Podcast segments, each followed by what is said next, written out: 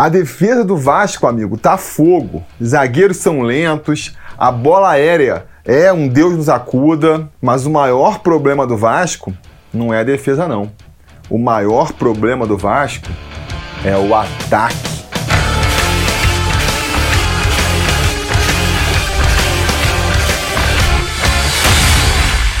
Fala, torcida vascaína, Felipe Tiru de volta na área com mais um Sobre Vasco AV, o seu podcast do Atenção Vascaínos. Então, se você está assistindo a gente no YouTube, no nosso canal do Ave Mais, saiba que você também pode consumir o nosso programa por podcast. É só procurar lá no seu agregador preferido pelo AVCast, o podcast do Atenção Vascaínos, e receber todas as terças e quintas aí diretamente no seu celular, né? O nosso podcast do Atenção Vascaínos. Se você está ouvindo a gente pelo podcast justamente, saiba que você também pode consumir nosso programa lá no YouTube, lá no nosso segundo canal da plataforma, o AV+, é só procurar AV mais por extenso. Se inscreve no canal, já aproveita para deixar o like também no nosso vídeo, para a gente saber, né, que vocês estão curtindo. E também aproveita para seguir a gente nas outras redes sociais, é só procurar pelo arroba avascaínos. Mas bora falar sobre Vasco, vamos falar sobre o grande problema do Vasco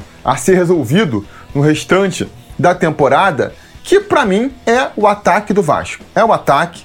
Não tô aqui falando que a defesa está resolvida, que a defesa não tem problemas, né? Que nem eu comentei na, na, entrada. A gente sabe, a, a zaga é lenta, a bola aérea defensiva é, é, é, um problema endêmico desse time do Vasco, parece que não consegue resolver. São poucas peças de reposição, jogadores mais velhos que se contundem, tipo o Castan, e outros jogadores muito novos, ainda sem experiência. Mas, isso tudo levado em consideração, ainda assim eu acho que a defesa, do jeito que tá, não será um problema pro restante da temporada se a gente conseguir resolver lá na frente. Principalmente levando em consideração, primeiro, que agora, para o restante do ano, a gente só tem a Série B para disputar mesmo, né? Então, assim, a gente tem que levar em consideração a qualidade dos nossos adversários. Essa defesa aí, contra um time de Série A, contra um time com realmente atacantes qualificados, a gente vai passar um dobrado. Agora, contra esses ataques de Série B aí, dá para segurar as pontas, né? Dá para segurar as pontas. A gente vê há dois jogos que a gente não toma gol, por exemplo mesmo com todos esses problemas, né? E depois, se a gente consegue resolver lá na frente, mesmo que eventualmente a gente tome um gol lá atrás, a gente consegue compensar, né? Se a gente consegue marcar ali uns dois gols por partida, mesmo que a gente tome um gol lá atrás, não chega a ser problema. Não chega a ser problema. Agora, vocês conseguem imaginar o Vasco fazendo dois gols numa partida? É cada vez mais difícil, né? Se não tiver o Germancano, então, parece que é impossível, porque o Vasco não consegue criar oportunidade de gol.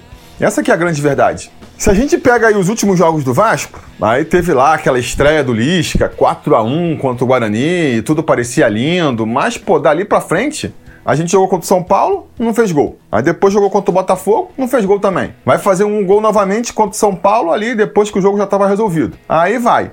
Faz um golzinho só contra o Vitória e um golzinho só contra o Vila Nova. E o pior, se você tira os gols, e tenta pegar outros lances onde o Vasco teve oportunidade, não vai achar, né? O Vasco, pelo menos, tem sido bem eficiente. Nas poucas chances que cria, tem feito os gols. Mas são muito poucas chances. São muito poucas chances. E se a gente não melhorar nesse aspecto, vai ser sofrido até o final do campeonato. Vai ser esse sofrimento que a gente tem visto aí. Pega um time da parte de baixo da tabela, jogando em casa, que nem foi o caso aí do Vila Nova, e vai penar para ganhar, porque é um parto para conseguir é, achar um gol. Isso é muito complicado. Isso é muito complicado. E por que que está acontecendo isso, né? A gente vendo as partidas aí, por que, que o Vasco tem tanta dificuldade de fazer gol? Cara, para mim são alguns aspectos, né? O primeiro deles é que o Vasco não consegue jogar pelas laterais. Isso é algo que irrita demais, né? Ver como o Vasco não tem essa, essa capacidade de jogar pelos lados, de procurar a linha de fundo. Sendo que, se você for ver os lances do Vasco, os gols do Vasco na temporada, você vai ver que muitos gols saem assim. Então, quer dizer, mesmo a gente vendo que quando vai a linha de fundo, o Vasco consegue criar chances, consegue fazer gols, por que, que o Vasco não faz mais esse tipo de jogada? Sabe? Eu não consigo entender. Ou até consigo, né? Na verdade, acho que é um problema do perfil dos jogadores. Mais um erro da montagem de elenco aí, porque se a gente for ver os nossos laterais, não vão para a linha de fundo. Ah, na lateral esquerda, a gente tem um jogador destro, o Zeca, que vai estar tá sempre procurando afunilar, e quando eventualmente chega na esquerda, não tem o pé esquerdo. Teve um lance específico que eu percebi que irritou todo mundo no jogo contra o Vila Nova, em que o Zeca ele vai para a linha de fundo, ele tá livre para cruzar, é só bater ali de perna esquerda e jogar a bola para dentro da área, e ele não consegue. Ele tem que parar, ajeitar para a direita, aí a marcação chega, aí o chute já vem bloqueado. Caramba, assim, a gente sabe que o Zeca é destro e que ele vai ter a preferência pela perna direita, mas se você tá jogando na lateral esquerda, um mínimo de, de qualidade, né? um mínimo de, de eficiência ali com a perna esquerda você tem que ter. Né? Para uma situação que nem essa que eu comentei aqui, você conseguir cruzar com a perna esquerda, por mais que não, não saia com a mesma qualidade do que com a perna direita, né? Você ter uma perna esquerda completamente cega, que só serve para subir no ônibus, que nem o pessoal comenta, é, jogando de lateral esquerdo, fica muito complicado, né? E pela direita, o Léo Matos não está muito melhor também não. É um jogador que esse sim tem qualidades ofensivas, né? se chegar na linha de fundo, ele é capaz de fazer boas jogadas, mas a gente tem visto ele cada vez menos fazendo isso. Porque já é um jogador veterano, né? 35 anos, já não tem mais aquela vitalidade da, da juventude, não tem mais aquela velocidade também. Então a gente vê ele muito preso na defesa raramente, cada vez menos sobe para o ataque. Quando sobe, fica ali só até, vai até intermediária, entrada da área, nunca procura mesmo a linha de fundo. Então nós temos dois laterais que não sobem, não, não são realmente agudos no, no apoio, né? Isso não teria problema se a gente compensasse isso com os nossos alas fazendo essa função, né? Se você tem ali os laterais afunilando para o meio, o que, que, é natural? O pessoal que está no meio ali, os nossos pontas, eles abram mais e eles sim procurem a linha de fundo mas também não temos esse tipo de jogador. O Morato não é jogador de procurar linha de fundo. O Marquinhos Gabriel não é jogador de procurar linha de fundo. O, o Peck, que jogava por ali, jogando pela direita, é um jogador que também afunila muito para o centro. Né? Quem tem mais esse perfil aí, até pela velocidade de fazer essa função de, de buscar o fundo, é o Léo Jabá. Né? É o Léo Jabá. Faz isso eventualmente, mas aí cai em outro erro, que é outro problema que a gente está enfrentando também, que é ali a, a, a falta de qualidade o refino na hora de finalizar as jogadas. O Vasco cria poucas chances de ataque e, cara, quando cria, tá sempre tomando a decisão errada, né? São dois problemas. Primeiro, na maioria das vezes a gente vê os jogadores tomando a decisão errada. A gente vê isso muito com o Léo Jabá. Quando tem que finalizar, resolve tocar. Quando tem que tocar, resolve finalizar. Quando é para soltar a bola, resolve driblar. Quando é para driblar, resolve soltar a bola, né? Marquinhos Gabriel também nesse jogo contra o Vila Nova cansou de fazer escolha errada. Pô, driblou quando era para lançar, isso tudo que a gente comentou, né? E depois tem outro problema também, que é a qualidade na execução dos fundamentos, né? Na hora ali do vamos ver, a gente está vendo os jogadores que teoricamente são mais qualificados, são é, os melhores né, da, da Série B, falhando muito tecnicamente. Vai tentar um drible, erra. Vai tentar um, um lançamento, um passe, um cruzamento, toca nas costas do companheiro, ou então joga a bola lá na frente.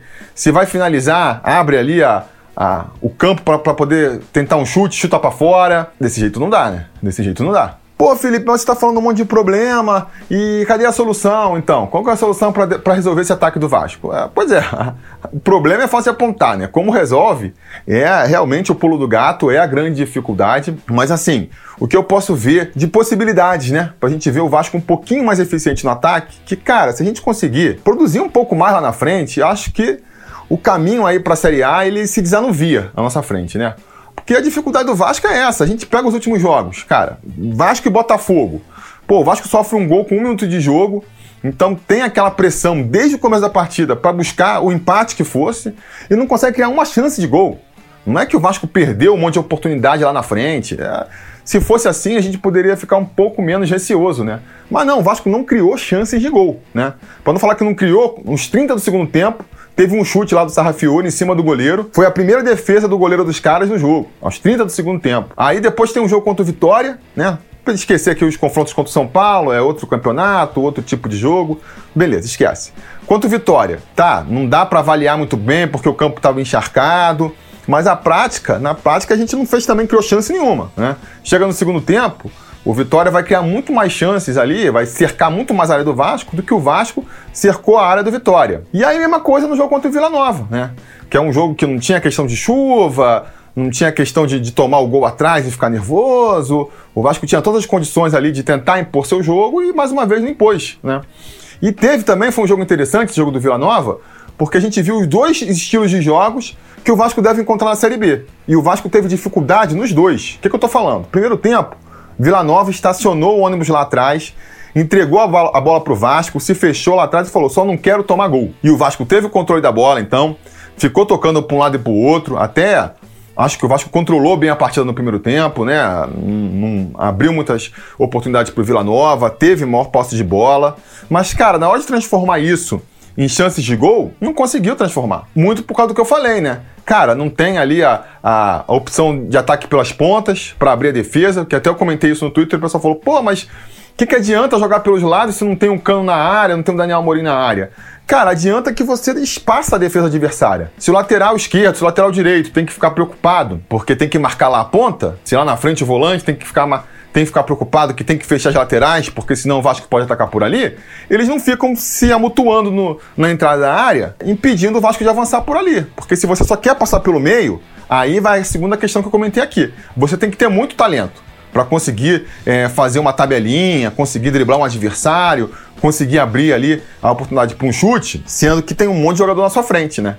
Então, a gente viu essa dificuldade no primeiro tempo. Acabou até justamente num lance de talento, que nem eu comentei, e um pouco de sorte, é verdade, achando esse gol. Um belo lançamento, uma bela enfiada do Juninho pro Léo Jabá. O Léo Jabá acabou achando aquele gol meio espírita, né? A bola bateu no, no zagueiro do Vila Nova e encobriu o goleiro deles. 1 a 0 último lance do primeiro tempo, o que fez com que o segundo tempo fosse completamente diferente. O Vila Nova teve que ir para cima do Vasco, logo se expôs mais lá atrás, e aí você poderia imaginar, beleza, o Vasco teve dificuldade contra um time fechadinho, retrancado lá atrás, contra um time se expondo, o Vasco vai saber explorar, né? Os buracos da defesa, jogar no contra-ataque, vai ter mais espaço para aparecer a qualidade individual dos jogadores e foi um segundo tempo pior do que o primeiro. O Vasco não conseguiu encaixar uma jogada, parecia completamente perdido em campo. A gente viu ali, na verdade, um Vila Nova se impondo em cima do Vasco e o Vasco tentando ali se segurar do jeito que dava entre as cordas, que nem tinha sido contra o Vitória no jogo anterior, né? Então, quer dizer, já mostra um padrão aí do Vasco não saber se impor, nem saber jogar, nem quando tá no 0 a 0 nem quando tá atrás do placar, que nem contra o Botafogo, nem quando tá à frente do placar, que nem foi com Vitória e com Vila Nova. É, sem sempre dificuldade, acha os gols eventualmente, né? Tanto que a gente venceu as duas últimas partidas, mas com uma dificuldade tremenda de criar chances lá na frente. E aí, voltando aqui à vaca fria, como é que faz para resolver isso? A primeira solução é a que todo mundo aponta aí, né? Contratar reforços. A gente não tem um jogador que faz a linha de fundo, vamos trazer um. A gente não tem um meia talentoso ali, capaz de criar jogadas para si próprio, então traz um, né? Só que é muito mais fácil de falar do que de fazer. O Vasco não tem dinheiro para ir atrás dos melhores do mercado, a gente sabe. Não tem um histórico bom de contratações. Pô, você faz um balanço das contratações do Vasco. Para cada contratação boa, para cada cano que a gente traz, tem três: Marquinho, Valdívia, é, Gustavo Torres, que vem junto. Então, óbvio, eu vou ficar aqui torcendo pro Vasco trazer um cara e trazer um, um cara que resolva o time. Mas eu confesso que eu não fico me agarrando muito a isso, não, por causa desse histórico, né? Vamos trazer alguém, acho que, que vão ter reforços, vão ter. Agora, a chance desse reforço ser mais uma decepção, que nem tem sido aí Morato, Marquinho Gabriel, Léo Jabá, é muito maior do que ser um talento, um cara que resolva, que nem foi o Cano no ano passado, por exemplo. Outras soluções, então, que são mais práticas, né, são assim, soluções que são um pouco mais demoradas, mas tendem a ser mais eficientes, é o quê? Treinamento. Dá tempo pro Lisca treinar essa equipe aí, né? E dá tempo para a equipe se recuperar também, que é o quê? O Lisca arrumar melhor taticamente esse time, o time começar a entender mais qual é o pensamento tático do Lisca, do treinador, porque a gente sabe, um jogador encaixado num esquema tático que funciona certinho, ele vai render muito mais do que jogando ali sem saber o que tem que fazer exatamente, né? Um esquema de confusão. Mas só que isso só vem com tempo. Você precisa de tempo para o jogador ir entendendo a filosofia do treinador e precisa também de tempo para treinar, né? É, nessa maratona de jogos, um jogo atrás do outro, fica complicado de fazer isso. Então é uma solução que pode vir, e eu acho que tem tudo para acontecer, mas que o grande ponto fraco é que precisa de tempo. Né? Você vai precisar aí de alguns, algumas rodadas ainda para ver isso acontecendo. E a gente não quer ver o resultado imediatamente, né? O tempo e o treinamento vai ajudar nessa parte tática e também na parte é, individual, né? Acho que os jogadores descansando e treinando mais a parte física podem recuperar o talento que a gente sabe que eles têm, né? E parar de errar tanto nessa questão técnica aí, errar o passe, errar o chute, que também tem, tem tirado a paciência do torcedor. Né? E a terceira possibilidade, uma que está sempre aí aberta para o time do Vasco, é a aposta na base. Né? Se você não tem os reforços, se os reforços que já vieram não estão funcionando, é, e você quer mudar o time, quer achar um jogador que atenda mais às características que, que o time pede, a solução fica sendo a base. E a gente tem visto isso funcionar. Eu acho que o Miranda trouxe uma qualidade para a saída de bola que é importante para a gente pensar o ataque do Vasco. É um jogador que tem sérias deficiências na parte defensiva, né? A bola aérea do Miranda é, é problemática e isso numa Série A pode custar muito caro. Mas na Série B que eu tô falando, ele consegue segurar as pontas ali. É, mal ou bem, foi titular nos últimos dois jogos e o Vasco não tomou gol nessas partidas. E ele ajuda, né, a começar a jogada do Vasco, a distribuir o jogo ali, que é importante se a gente levar em consideração que o maior problema do Vasco é o ataque, né? Outra boa aposta que aconteceu recentemente, que está funcionando, é o Juninho. Né? O Juninho, ele é justamente esse jogador que consegue entregar essa qualidade técnica que a gente está pedindo ali. Tem um bom drible, né? Então consegue quebrar as linhas, consegue achar os companheiros, tenta passes um pouco mais ousados, que nem o, o do gol do Léo Jabá contra o Vila Nova. Mas tem dois problemas, né? Ainda erra muito nas decisões, opta pelas escolhas erradas, né? E também cansa demais. É um jogador que desde. tem 50 jogos pelo Vasco aí, desde o primeiro nunca teve fôlego para jogar um, um, um, tempo inteiro. Até pela característica dele, de arrancar muito com a bola. É um jogador que chega ali no intervalo já já tá botando a língua para fora, e isso é problemático, né? Outra questão complicada da molecada também é que oscila. Então a gente não pode chegar agora e falar, não, ah, a saída de bola tá resolvida porque tem o Miranda, o meu campo tá resolvido porque tem o Juninho, porque a gente sabe que jogador oscila, né? A gente já achou que a solução do ataque era o PEC, o PEC entrou em uma fase, o MT quando apareceu, meu Deus, esse garoto vai ser a resposta do meu campo. Cara, tá ali uma draga recentemente, o próprio Galarza também apareceu muito bem, tá mal agora. Então assim, a gente sabe que a juventude oscila. Então não dá para confiar, não dá porque o Juninho tá bem agora, achar que o Juninho vai ser a solução pro meu campo precisa de um plano B. Vamos com o Juninho enquanto estiver funcionando. Né? Tomara que funcione até o final da temporada. Mas se acontecer do futebol dele cair, como pode acontecer, a gente precisa ter um plano B, né? Não pode esperar ele começar a jogar mal para ir agora o que, que, eu faço. Então, essa é uma questão também. E aí você pode me perguntar, ah, beleza, você tá o quê? Treinamento? A solução que você está tá falando é treinamento para poder melhorar a parte tática, a parte técnica dos jogadores, reforço, que também leva um tempo, e para jogar agora de sexta-feira contra, contra o Remo. Como é que faz para resolver esse problema? É, Aí é mais problemático, né? Aí realmente é mais problemático, mas aí não é assunto para esse podcast agora, não é assunto para esse programa, é assunto para amanhã, quando a gente vai ter o Preleção sobre Vasco, para falar especificamente dessa partida. Então já fica o convite aqui, voltem amanhã aqui no Atenção Vascaínos, aqui no nosso segundo canal, Ave Mais, né? Que é ali, um pouco antes, lá para as 3 horas da tarde, a gente vai estar tá lançando o Preleção sobre Vasco para comentar especificamente desse jogo contra o Remo e o que, que o Vasco precisa fazer para com todos esses problemas e mais os desfalques que tem também, conseguir voltar lá do Pará com três pontinhos que vão ser fundamentais, é, importantíssimos para a gente se consolidar no G4. Beleza? Posso contar com a audiência de vocês amanhã? Eu espero que sim. Até lá, a gente vai se falando.